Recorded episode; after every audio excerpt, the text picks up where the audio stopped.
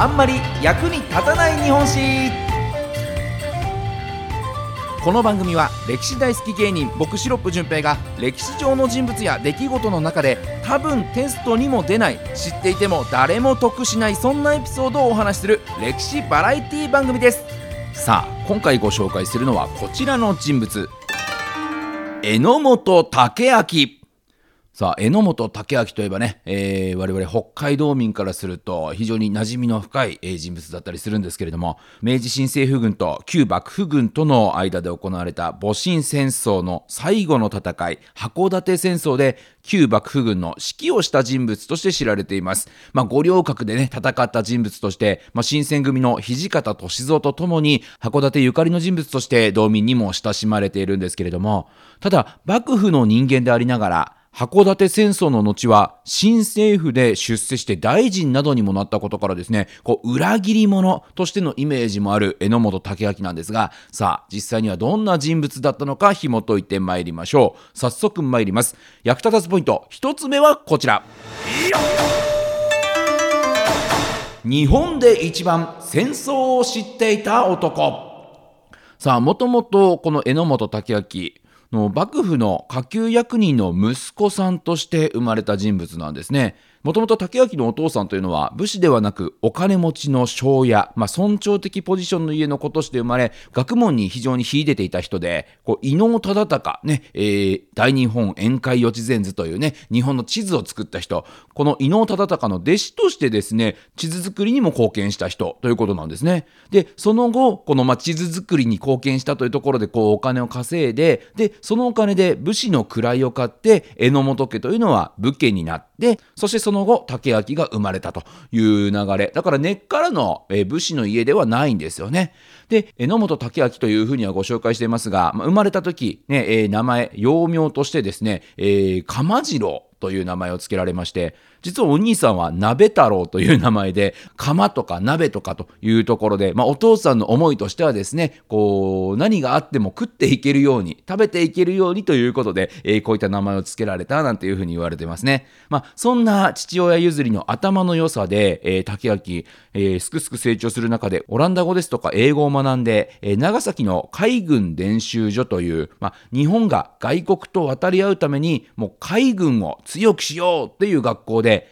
有名な勝海舟、ね、坂本龍馬のね、師匠とも言われる方ですが、この勝海舟らと一緒に学んで知識をつけていったんですね。そうして認められた竹脇は幕府の命令でオランダに留学しまして、そこで海洋技術ですとか、えー、蒸気機関学なんかを学んだり、えさらにね、日本ではまだ当時、こう戦争、戦といえば刀を振り回したり、ようやく銃とか大砲が入ってきたよというそんな時代に、ヨーロッパの戦争を前線で見る感染武官という立場として、日本で初めて最新の戦争を見てきた、そんな人物なんですね。ですからこの当時の日本の中で最も最新の戦争というのに詳しかったのがこの榎本武明だったということになるんですが、このオランダ留学の際に竹明一冊の本と出会うんですね。それがバンコク戒律全書という本なんですけれども、まあ、バンコクというのはあの1万2万の万に国でバンコクですね。で、戒律というのは海の法律の全書というもので、国際法というものが書かれた本なんですね。まあ、これをこのオランダ留学の際に手に入れて持ち帰ってきたというふうに言われてまして、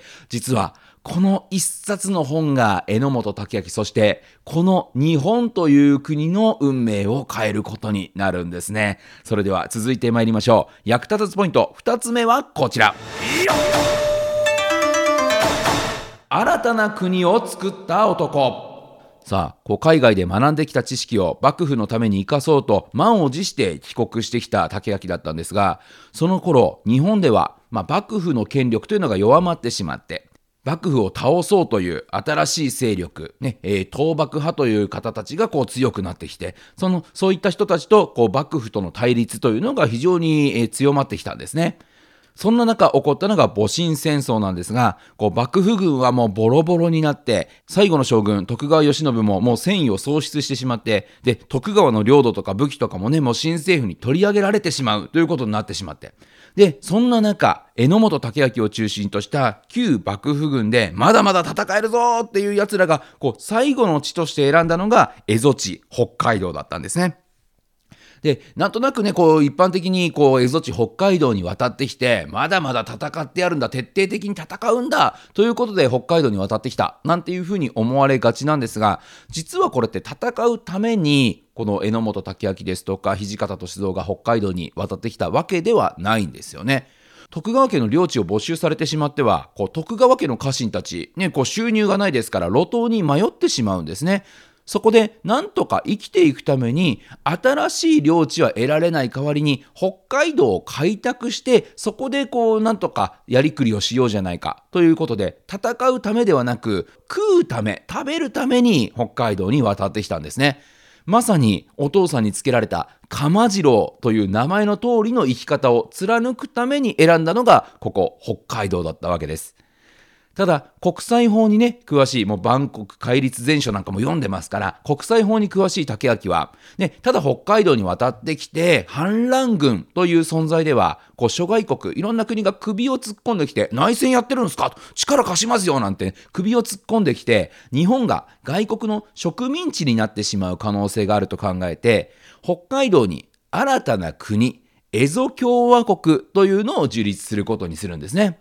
で、外国に対しても、こう、我々は反乱軍じゃないです。国なんですよということで、国として、えー、存在を認めさせようと奔走するんです。で、その中でね、このエゾ共和国、実は日本で最初のとあるものが行われたと言われてるんですけど、お分かりでしょうかね？そう、それが選挙なんですよね。こう学校で習った選挙、一番最初、日本の一番最初の選挙って何ですか？っていうとね、直接国税15円以上納めたみたいなね、なんかこういうちゃんと税金たくさん払ってるお金持ちだけが、えー、選挙権を得られましたよ、なんていう、えー、板垣大輔とかがね、こう主導してみたいな、そんなイメージありますけれども、それよりもっと前に実はエゾ共和国で選挙をすることで、この初代総裁に選ばれたのが榎本武明だったということなんですですよね。まあ、ですからね、こう日本という国ではなく、あくまでエゾ共和国という国の中で行われた選挙なので、日本最初の選挙とはちょっと言わないかもしれませんが、実は我々が知っている日本の選挙よりももっと先に時代を一歩リードするような形で選挙をしていたのがこの映像共和国榎本武明だったんですよね。ただ残念ながら外国に対していろいろ交渉はするんですが、まあ、国というふうに立場としては認めてはもらえなかったんですがあくまで諸外国は中立を貫きますよというところまではですね約束を取り付けてなんとかこの外国が入ってきて日本が植民地になるということは防ぐことができたと。それも榎本武明があのバンコク戒律全書を読んでいた国際法の知識があったからこそできたまさに日本を守ることができたのはこの榎本武明の学びのおかげだったということなのかもしれないですね。で、こう新政府軍にもですね、なんとか独立を認めてほしいと。まあ、その代わり、こう、対ロシアね、北海道ですからロシア近いので、対ロシアのこう防壁になるからというふうに進言するんですけれども、残念ながら認めてもらえず、そんな中で函館戦争が起こっていくんですね。それでは参りましょう。役立たずポイント3つ目はこちら。一冊の本で人生が変わった男。まあ、先ほどもね、えー、バンコク戒律全書があったおかげで、国際法というものを知っていたおかげで、日本が植民地にならずに済んだんだよというお話しましたが、実はこの一冊の本の存在で、竹脇自身の人生も変わっていくんですよね。さあ、この函館戦争が始まりまして、最初のうちは海軍力の強さで守っていた蝦夷共和国だったんですが、不幸なことに海軍主力の戦艦がこう嵐で座礁してしまってだんだんと力を弱めていくんです。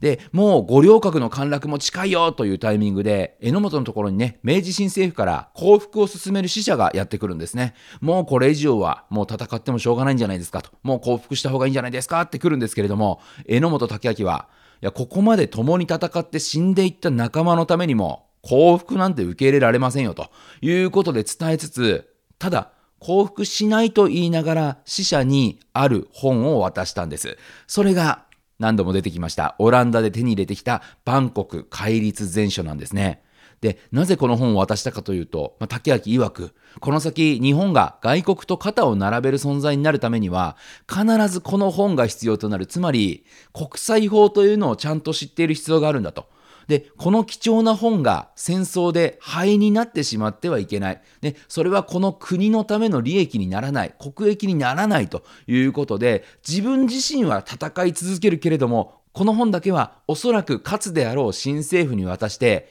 本を渡すとともに日本の未来を新政府、新たな時代を築く人たちに託したというふうに言われてるんですね。で、死者からこの本を受け取った新政府軍の黒田清隆は、こんな立派な人物がいるのかと。絶対に死なせてしまってはいけない。この人物はこれからの我が国に必要な人間だというふうに考えて、こう函館戦争が終結した後、捕らえられていた榎本武明の除名嘆願をするんですけれども、もうそのためにね、頭を丸めて、榎本を死刑にするぐらいだったら、まず先に自分の首をはねろというふうに嘆願して、榎本武明を守ったというふうに言われてるんですね。その結果、除名嘆願が叶って、榎本武明の罪が許された後、この黒田清隆は新政府のためにその力をぜひ使ってくれということで、榎本を政府に、新政府に誘うんですが、榎本はね、やっぱずっと断り続けるんですね。やっぱこう、共に蝦夷地で戦った仲間のことを考えると、自分だけがそんないい思いするわけにいかないということで、断り続けるんですけれども、ただ当時ね、えー、北海道開拓使の時間として働いていた黒田清隆は、榎本武明にこんな風に言うんですね。お前は人々を守るために北海道蝦夷地に渡ってきたんだろうと。あの時の気持ちは嘘なのかと。ね、今ここでこう人々のために、ね、新政府の一員として働かなければ礎となって死んでしまった人たちにこう顔向けができないじゃないかと、ね、その人たちに報いるためには人々を救う人々を守るために新政府の一員として働いてくれないかというふうに説得するんですね。まあ、その言葉にですね、こう、心を突き動かされた榎本武明は、北海道開拓市の下級役人として働き始め、その後ね、どんどんと出世しまして、帝臣大臣、あの以前で言うとこの、こう、郵政大臣みたいなところですね、えー、ですとか、文部大臣などを、こう、歴任したというふうに言われてまして、ちなみにこの帝臣大臣、まあ、郵便をね、えー、管轄する、その大臣の時に、今も使われている、あれを発明したのが、ね、榎本武明だというふうに言われてるんですが、それが何かというと、あの、郵便マークですね。アルファベットの T の上に棒がある、あのマーク、あのマークを最初に使い出したというのが、榎本武明だったというふうにも言われております。だから今の時代にも、榎本の偉業、功績というのがちゃんと残ってるんですよね。まあ、ちょっと話は脱線しましたが、そのようにしてね、えー、一生懸命に働いた榎本武明がいたからこそ、この国が今現在もあるということになると思いますし、まさにあの一冊のバンコク戒律全書という本がなければ日本は植民地化されていたかもしれないしまたこう明治になって新政府日本という国ができた後も外国と対等に渡り合えるようにはならなかったかもしれない。つまりは今この国があるのはこの榎本武明が持ち帰ってきたバンコク戒律全書のおかげだったのかもしれないなそんなお話なんですよね。ぜひね北海道に、お越しの際にはですね、函館の五稜郭の辺りとか行くと結構榎本武明ゆかりの地なんかもありますので、訪ねていただいて榎本武明に思いを馳せてみてはいかがでしょうか。ということで今週は榎本武明ご紹介しました。また来週お耳にかかりましょう。さよなら。